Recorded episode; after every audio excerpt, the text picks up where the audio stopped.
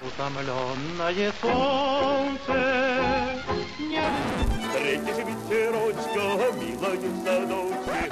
Темная ночь, только кури.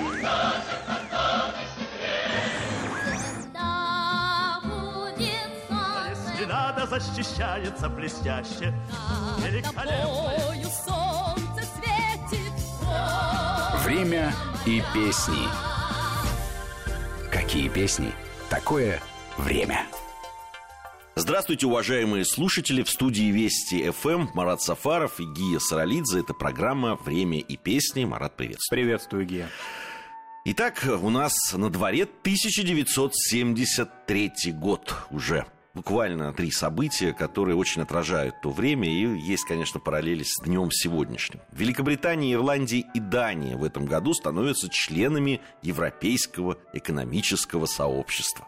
В Вашингтоне открывается судебный процесс по делу семи человек, установивших в штабе Демократической партии, расположенном в апартаментах отеля Уотергейт, подслушивающее устройство. Леонид Брежнев во время посещения с официальным визитом США заявляет о том, что холодная война закончена.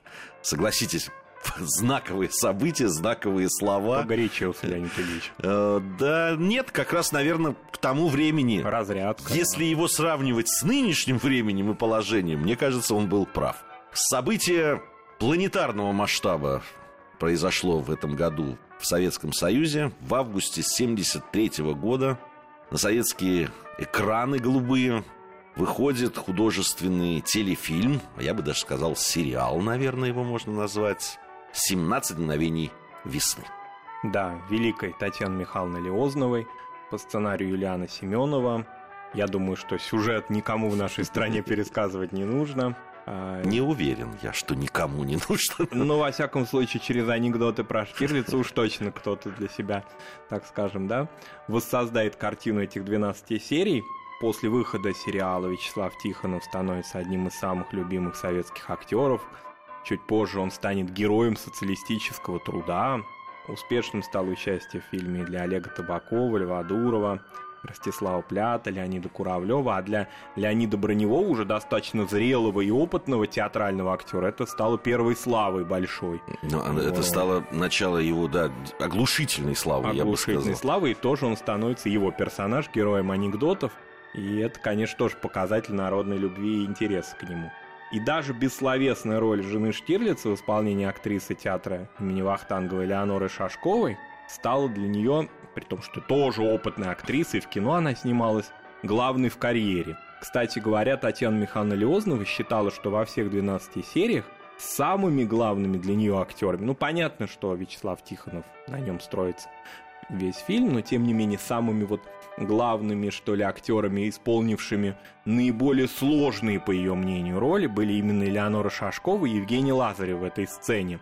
Бессловесной она говорила, что когда у актера, ну, собственно, это не является ни для кого секретом, когда у актера много сценарного текста, ему легче исполнить свою роль, а когда все строится только на глазах, на взгляде, на чувствах, которые не выражаются словесно. Это, безусловно, виртуозная игра, и поэтому Леонору Шашкову и Евгений Лазарев, напомним, это сопровождавший жену Штирлица. Офицер, тоже очень известный актер, по-моему, он тогда в театре Маяковского играл.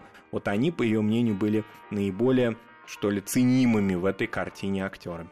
А голос за кадром. Ефим Великий. Захарович Капелян, да, Да. которого прозвали Ефимом Закадровичем, его коллеги по театру. Ну, потому что потрясающе, конечно, это просто ну, важнейший элемент этого фильма. Вот этот голос за кадром, такой насыщенный, такой Драматичный. драматичный, э, потрясающий. На самом деле, он там не, не меньше, чем э, Штирлиц Да. важен. Это, конечно. То есть это был блестящий подбор актеров, которым всегда славилась Татьяна Михайловна Леознова.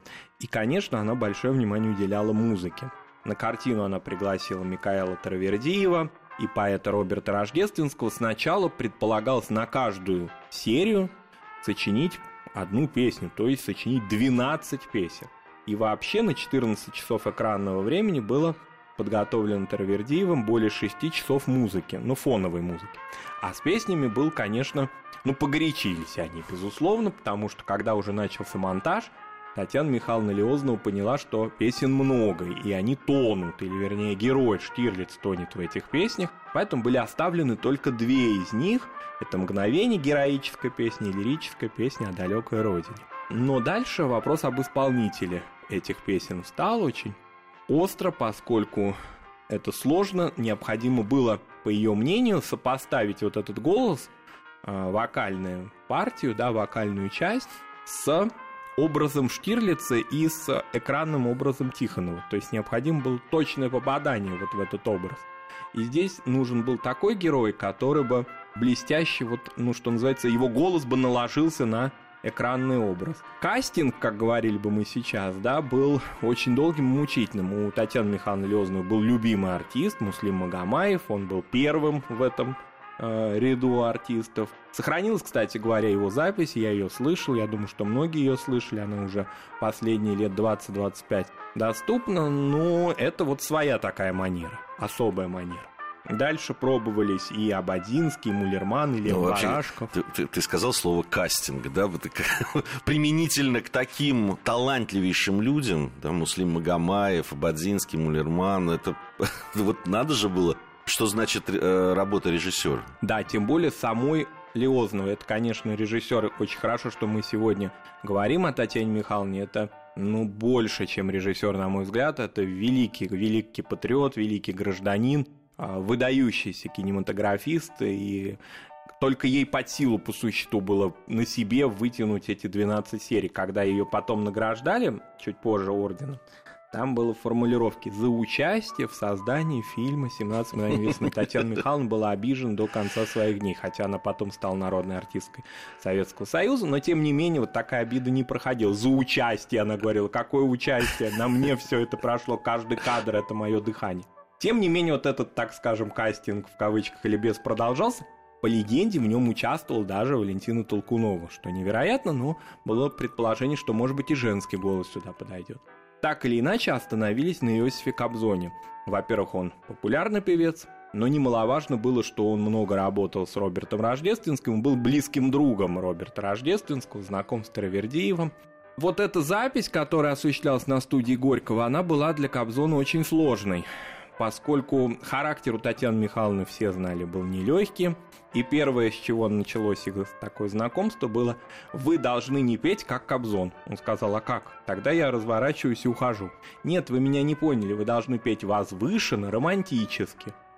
Это не было свойственно репертуару и манере Иосифа Давыдовича. Потом впоследствии он станет петь песни Саульского и Травердиева того же и уже эта манера станет для него органичной. Тогда было это очень сложно, было много дублей. Отношения были вот на пределе того, вот буквально его в аппаратной рождественский Тервердив успокаивали, говорили, выдержи, ты должен выдержать ее характер, да, она очень сложный человек. Но потом, кстати говоря, они подружились, и даже вот такое лирическое отступление уже в последние годы жизни Татьяны Михайловны а, Иосиф Давыдович ей помогал, и материально помогал, в ее болезни, когда она была больна. То есть они были уже близкими друзьями. Но тогда было очень сложно. Тем не менее, запись состоялась, однако это была тоже запись одна из, ну как бы проба, да? И поэтому Кобзон был не уверен, что он войдет в картину. Узнал он об этом в холле гостиницы в августе 73 года в Сочи, когда был включен телевизор, и он услышал голос. И даже, как вспоминает то есть Давыдович, он не был уверен, что это он, поскольку настолько был монтаж произведен, и вообще он не был уверен, потому что он, конечно, знал о том, что и Магомаев пробуется, и Абадинский. Тем не менее, уже по-настоящему узнал он о том, что он исполнитель, когда его пригласили на песню года того же 73-го года. В телевизионном конкурсе он участвовал с этими песнями. И там он уже был объявлен как первый исполнитель. И тогда и народ узнал, слушатель узнал о том, что Иосиф Кобзон исполняет эти песни. Поскольку по э, закономерной для того времени кинотрадиции в титрах Иосиф Давыдович не был указан. Ну, это традиция. Это традиция, конечно. Наверное, мы послушаем, безусловно, песню э, в исполнении Иосифа Кобзона. Одну из, да. Одну из, да. Ну, песня о далекой родине. Михаил Тарвердиев, э, Роберт, Роберт Рождественский исполняет Иосиф Кобзон. Я прошу, хоть ненадолго, Боль моя, ты покинь меня облаком сизым облаком Ты полети к родному дому Отсюда к родному дому Иосиф Кобзон. Но э, на самом деле Муслим Магомаев, хотя и не попал в «17 мгновений весны», что, наверное, обидно, потому что ну, легендарным стал этот фильм, культовым, как э, принято говорить. Но в 1973 году Муслим Магомаев спел тоже в фильме, только анимационном, или мультике, как, как Да. говорит мой сын маленький, тоже, надо сказать, э, ставшим Хотя это было и продолжение э, мультфильма, э, назывался он «По следам бременских музыкантов», но тоже абсолютно культовый, потому что сейчас-то вообще дети смотрят сразу несколько этих серий, которые были сделаны. И там вот Муслим Магомаев точно узнается, и вот эта романтическая манера его исполнения, она там как раз к месту. Да, считается, что эту вторую серию бременских музыкантов создали по требованию даже не зрителей, а письму директора Московского кинотеатра «Баррикады», где шли мультфильмы. Вот он говорил, что зрители просят продолжение, спрашивают после сеансов, есть ли вторая серия. И вот он отправил на Союз мультфильм такое письмо. Так, такова, во всяком случае, легенда об этих продолжениях бременских музыкантов. Режиссер был другой, сам Василий Ливанов, однако авторы песен остались прежние. Это композитор Геннадий Голодков и поэт Юрий Энтин. Ну, как мы помним, и мы об этом рассказывали, первая серия создавалась в Аврале, таком сценическом ночью записывалась, все болели, отказались, убежали, разбежались, поэтому Олег Ануфриев Мне исполнял. кажется, это легенда все-таки. Мне тоже кажется, причем не без участия основного главного исполнителя была создана. Тем не менее, на эту картину пригласили Муслима Магомаева, это было уже предварительно подготовлено, ему поручили несколько, опять же, партий. Но сегодня мы послушаем, наверное, самую знаменитую из этого мультипликационного фильма «Серенаду Трубадура» или более известную как «Луч солнца золотого». Геннадий Гладков, поэт Юрий Энтин. Луч солнца золотого Тьмы скрыла пелена И между нами снова выросла стена.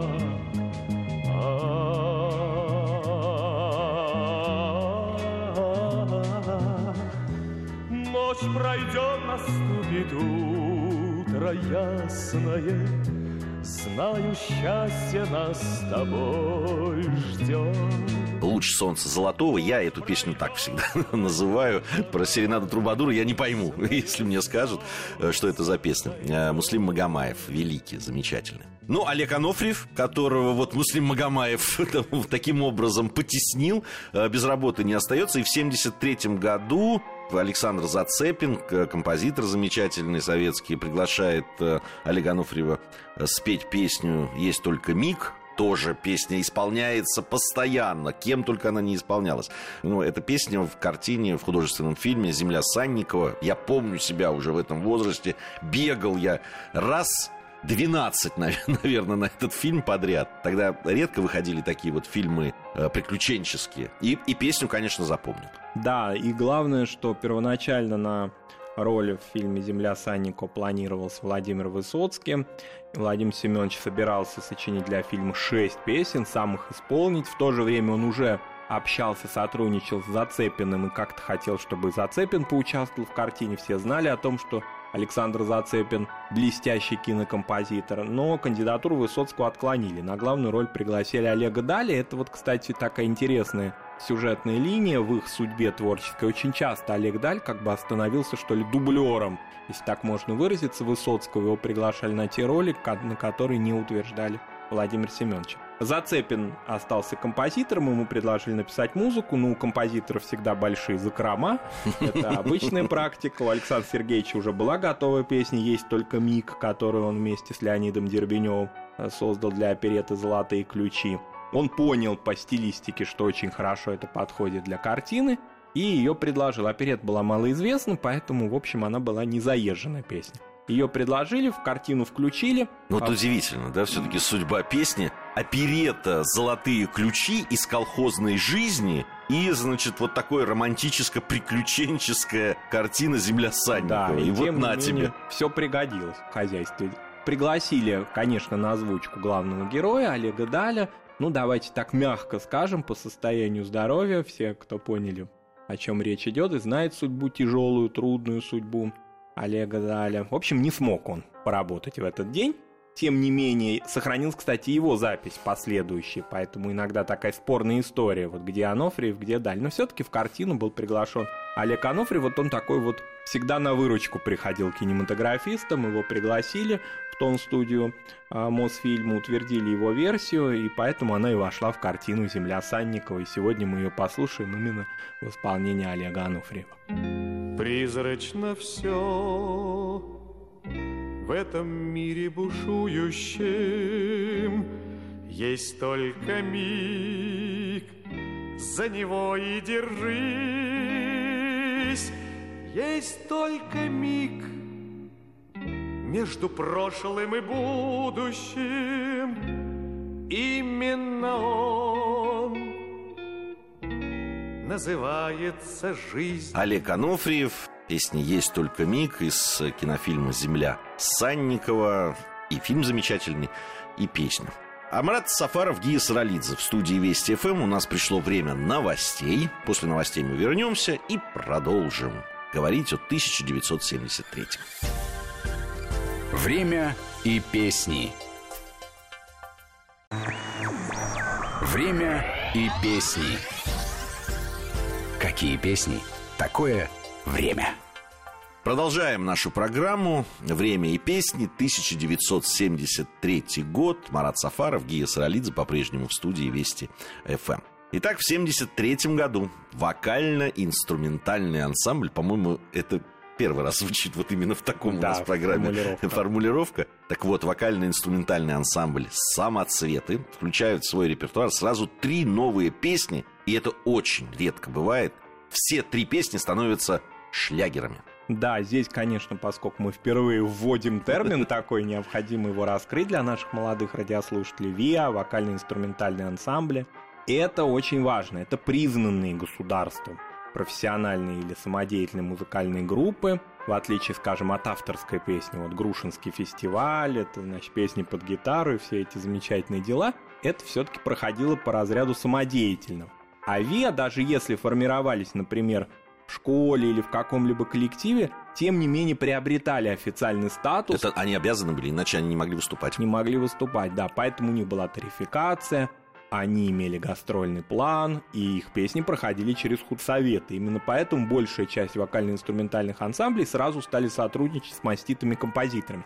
А маститые композиторы, в свою очередь, почувствовали, вот оно новое поколение наших слушателей, молодых приходит. Поэтому многие из них, например, Марк Фраткин или Оскар Фельдсман, с большой охотой сотрудничали с ВИА, и вроде бы уже такие достаточно пожилые и уважаемые, тем не менее, с этими молодыми музыкантами, еще тогда малоизвестными, они наладили а, дружеские и творческие отношения. Вообще вот эта вот сама система советская, тогда, в 70-е, 80-е годы, вызывала, конечно, у молодежи и те люди, которые создавали такие вот группы, вызывала оскомину просто и с- зубовный скрежет. Но я могу сказать, что, глядя сегодня на современных там всякого рода, с позволения сказать, музыкантов, особенно то, что вот в интернет-пространстве происходит, всякого там диджеи, которых просто, на мой взгляд, им место в тюрьме. Вот честно, вот прямо честно скажу. Не буду называть, дабы не делать рекламы. Но я тут послушал, чем увлекается сейчас некоторая часть молодежи. У меня просто волосы стали дыбом. И мне кажется, что вот прямо была сермяжная правда в том, что делали тогда в Советском Союзе и по поводу утверждения репертуара и тарификации. Да, и я согласен абсолютно. И здесь еще очень важно, что ВИА, конечно, это ответная реакция на увлечение молодежи западной музыкой в начале, в 60-е годы. Битлз и другими группами. И вот как бы наш ответ западной музыки, наш репертуар, а, иногда имеющий идеологическую основу, иногда романтическую. По-разному это складывалось в зависимости тоже и от группы это э, зависело. Но, тем не менее, можно уже считать даже в определенной мере это эстрадной классикой по прошествию 40-30 лет с этого времени. Одними из первых ВИА, кстати, стали еще в 66 году а, такие группы, как «Поющие гитары», и в Москве Павел Слободкин создал «Веселых ребят» знаменитых, через которые прошли очень большое количество вокалистов, включая Аллу Борисовну Пугачеву. Иногда ВИА были не самостоятельным коллективом, а как бы таким аккомпанирующим большим артистом. Все равно они назывались ВИА, но тем не менее о них не знали рядовые зрители или слушатели, поскольку они были при большом маститом каком-то эстрадном артисте. Ну, например, Алла Пугачева, ВИА Рецитал, София Ротару, ВИА Червона Рута, Валерий Абадинский, ВИА Верные друзья и так далее но самоцветы всегда имели свое лицо. Так, кстати, были же еще такие с национальным колоритом. Да, Яла, Орера, Орера Иверия. Иверия. Мы до них, кстати, дойдем. Они 80-е годы еще э, работали. Песнеры, конечно, один из самых знаменитых коллективов. Ну так вот, самоцветы все-таки имели свое лицо. Это во многом была заслуга ее основателя этого коллектива, его основателя – Юрия Маликова, который и репертуар так подбирал под голоса, и хотя солисты в ансамбле менялись, но тем не менее всегда знали, что это ансамбль самоцвет, он был узнаваем, хотя его объявляли в концертах как таковой, да, как Виа самоцвета, но уже по первым аккордам и по первым голосам было ясно, что речь идет об этом коллективе. Вот мы сказали о трех хитах, которые или трех шлягерах, которые самоцветы записали в 73 году. Это, конечно, мой адрес Советский Союз, знаменитый, который они поют и сейчас на своих ретро-концертах. Это «Там за облаками» Марка Фраткина. И, я думаю, сегодня мы послушаем «Добрые приметы», тоже Марк Григорьевич Фраткин в соавторстве с Евгением Долматовским, ансамбль самоцвета под руководством Юрия Маликова. Ты говоришь, я молчу, тебя слушать хочу, во всем стараюсь, как ты, найти счастливые черты. Ты видишь, пролетает звездочкой ракета, а это добрая примета, полнеба золотого цвета, и это добрая примета, туманом озеро одета, и это добрая примета. Самоцветы. Добрые приметы. Вот такая э, песня, ставшая шлягером в 73 году. В Советском Союзе э, надо сказать, что, конечно же, слушают не только самоцветы Да. и не только песни, которые э, пишут советские композиторы, но и, конечно же, проникает э, Запад, ну, об этом Марат уже сказал, с Запада про- проникает музыка, и она пользуется невероятной популярностью. И в 73 году становится очень популярным э, песня, и, кстати, она до сих пор, по-моему, популярна, певицы Далиды «Пароли-пароли». Да, Что значит слова-слова. Да, ну еще, конечно, этому мега-хиту придало славу и известность сотрудничество, соавторство, созвучие с Оленом Делоном. Я бы не сказал, что он поет эту песню, он скорее, так скажем, в диалоге находится. Речитатив. Речитатив, да. Поет душой. Но э, интересно, что Далида, она была популярна в Советском Союзе, очень известна. Конечно, о ее биографии было известно гораздо меньше. Например, мало кто знал, что она не француженка, а итальянка, что родилась она в Египте, в Каире, владела и французским языком, и итальянским, и арабским языком. Ну, например, чуть позже появляется ее другой мировой хит «Салма я Салома». На разных языках она его исполняла с огромным успехом. Кстати говоря, середина 70-х, первая половина, да вообще все 70-е годы, это время расцвета французской эстрады, выступают такие уже признанные мэтры, как Шарль Азнавур или Мирай Матье, хотя она молода, но уже достаточно известна. И, кстати, в Советском Союзе. да, очень приезжает и известна. Потом она становится, по-моему, э, даже более популярной в Советском Союзе, чем во Франции. Да, ее какой-то момент. постоянные вот приезды, включая наше время на различные фестивали в России. Об этом говорят Далида, Джо Дассен, о котором мы будем говорить чуть позже. Вот такой период пика расцвета а, французской эстрады. Надо сказать, что а, Далида во Франции была, в отличие от многих других французских артистов, вот о чем вы сказали, да, когда они чуть более популярны или даже в большей степени за рубежом, Далида была признана во Франции, любима во Франции. Был такой опрос, проведен чуть позже, в начале 80-х годов, журналом «Пари Матч» о влиятельных женщинах-современниках. И тогда Далида заняла второе место после жены президента Французской Республики Даниэль Митеран. Это говорит о многом. Ну, судьба ее, мы уже так это часто говорим в такой сю- сюжетной драматической коллизии. Судьба сложилась а, достаточно трудно. а, и к концу уже 80-х годов, ко второй половине карьера стала замедляться, и была зависимость от лекарств, и были разные суицидальные попытки, болезни, в общем, разные после одного из концертов. При том, что она была востребована. Она была востребована фактически до последних, до последних лет своих месяцев даже жизни. Карьера, да, пик ее прошел, но тем не менее она была востребована. Был большой концерт, например, в Анталии, в Турции, когда там еще не было, кстати, российских туристов а скорее для немцев. Причем для концерт с аншлагом прошел. Да, и э, тем не менее в 1987 году она покончила жизнь самоубийством. Ее похороны в Париже были таким всенародным э, траурным мероприятием в церкви Мадлен. И очень интересное э, на Монмартре памятник Далиде, такой достопримечательностью Парижа стал много там туристов всегда. Ее песни остались. Я знаю очень многих людей, которые э, не только в Советском Союзе слушали ее песни, но они работали за границей. Ну, например, вот одна наша знакомая работала с своим супругом в Алжире, а там была всегда популярна, понятно, французская эстрада, и вот она оттуда пластинки Далиды привезла в Москву и слушала их. Поэтому Далида, можно сказать, ее голос известен многим и многим нашим соотечественникам. Она такая стала наша певица, родная певица. Сегодня послушаем немножко, да, фрагмент ну, из пароля. Именно как раз 73-й год, расцвет творческой карьеры Далиды и песня, вот, о которой мы уже говорили, пароля пароля, в дуэте с великолепным Аленом Делоном, который не поет, но как говорит. Да. C'est étrange.